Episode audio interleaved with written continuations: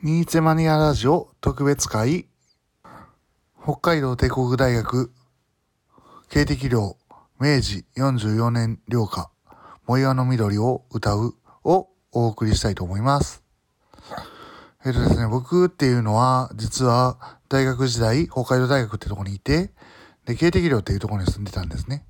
日本三大自治寮とか日本四大自治寮って呼ばれるようにえっ、と、結構でかい寮なんですけども、そこの日本三大寮歌っていう、まあ、大げさな名前で呼ばれている、宮古添生っていう明治45年度寮歌があるんですね。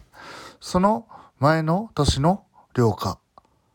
まあ、経歴寮っていう場所はですね、えっ、と、毎年、1年に1回とか特別な節に1回寮歌っていうのを作り続けている珍しい寮なんですけども、この寮歌、明治44年寮歌、藻岩の緑をあん、あんまり音源が少ないので、あえて歌いたいと思います。では、明治44年寮歌、藻岩の緑、お送りします。ちなみにアカペラです。もう岩の緑、春たけて、万代一だの朝がすみ、憧れあやと流れては、花見なくしき、必ずや。若き血潮の踊るとき希望の前と光あり。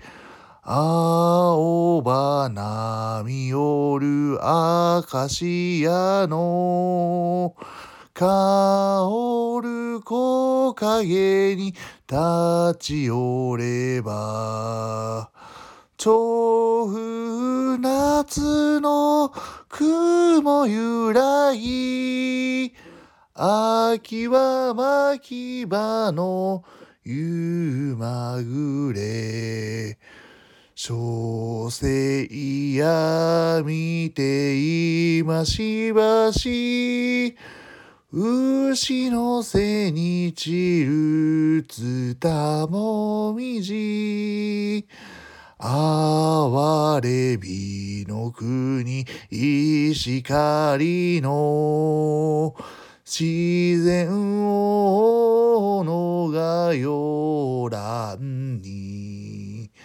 押し立つべき瞳なの。生き小生に見たるかな？一撃バリスお鳥の翼作ろう。思いあり東南の翼広げては？天地広しと誰か言う。雲より高きアンデスの裾野に友よ。羊をえ天にみなぎるアマゾンの。岸辺の森におの船と1番から4番までここではお送りしたんですけどもこういう風な曲です。僕が北大領歌の中で1、2を争うぐらい好きな領歌であります。意味は次のような意味です。1番。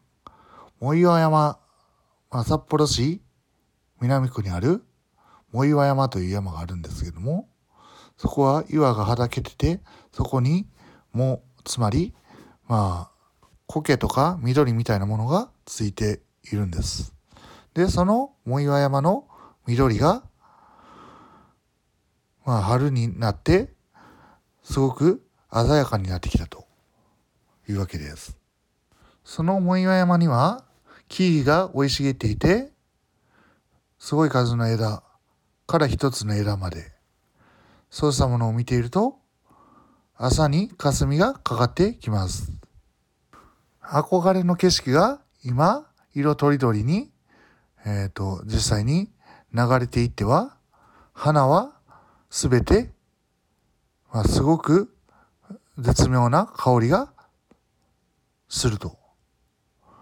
若い獅子王が踊る時、つまり、若いやる気がみなぎってきて、それが体の中で、まあ、抑えられないような時ですね。希望の前途、つまり希望の道筋が光、光があるというのが1番の歌詞です。次2番の歌詞。青葉波よるアカシアの青い葉が波に、風の波に揺れるアカシアという木の、これもまた香る、つまりいい香りがする木陰に立ち寄ってみれば、長い風が夏の雲を揺らがせて、秋は牧場、つまり牧場の夕日がすごく綺麗であると。小生闇と言いましまし。つまり、鐘の音が止んで、少し経てば、そこに見えるのは、牛の背中に散るツタもみじ。つまり、ツタの紅葉が見れ見られるということです。2番も美しい歌詞ですね。3番、哀れ美の国石狩の、ああ、ってことですね。哀れっていうのはああってことです。簡単を表す言葉なんで、えっ、ー、と、ああ、美しの国、石狩の、石狩っていうのは札幌とかあの辺りの米というか地域名ですね。自然を追うのが洋蘭に。つまり自然、環境ですね。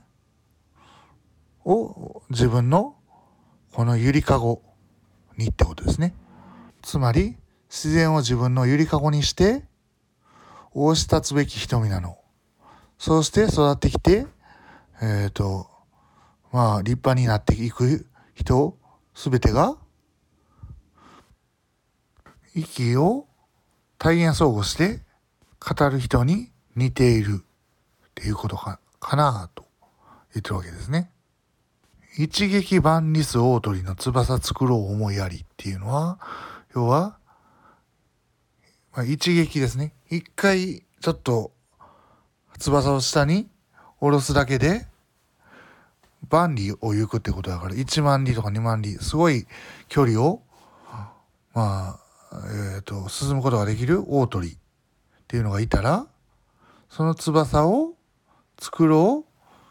つまり、翼を振り下ろす準備をするってことでしょうね、多分ね。そうした思いがありますと。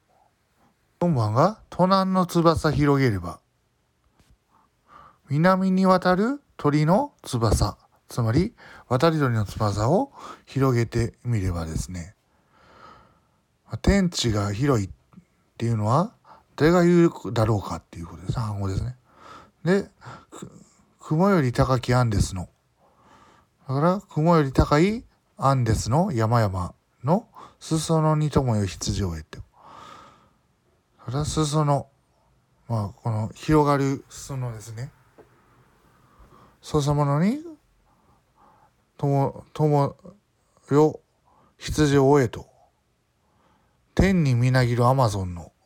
つまり、まあ、天にみなぎるアマゾンのってちょっとこれは、うん、それっぽい就職姿勢を作っただけなんでしょうけども、まあ、要は、高原に、から、まあ、ずっと、下に、や、山々、山々を高いところから低いところ海まで流れるアマゾン川のその最後の岸辺の森に斧を振れと。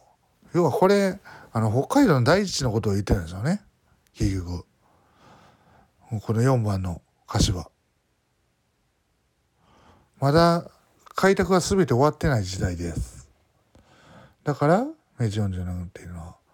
だから隣の翼を広げてはとかなんか天地広しと誰が言うとかそういうた、まあ、ちょっと大きい話が出てきてるわけです。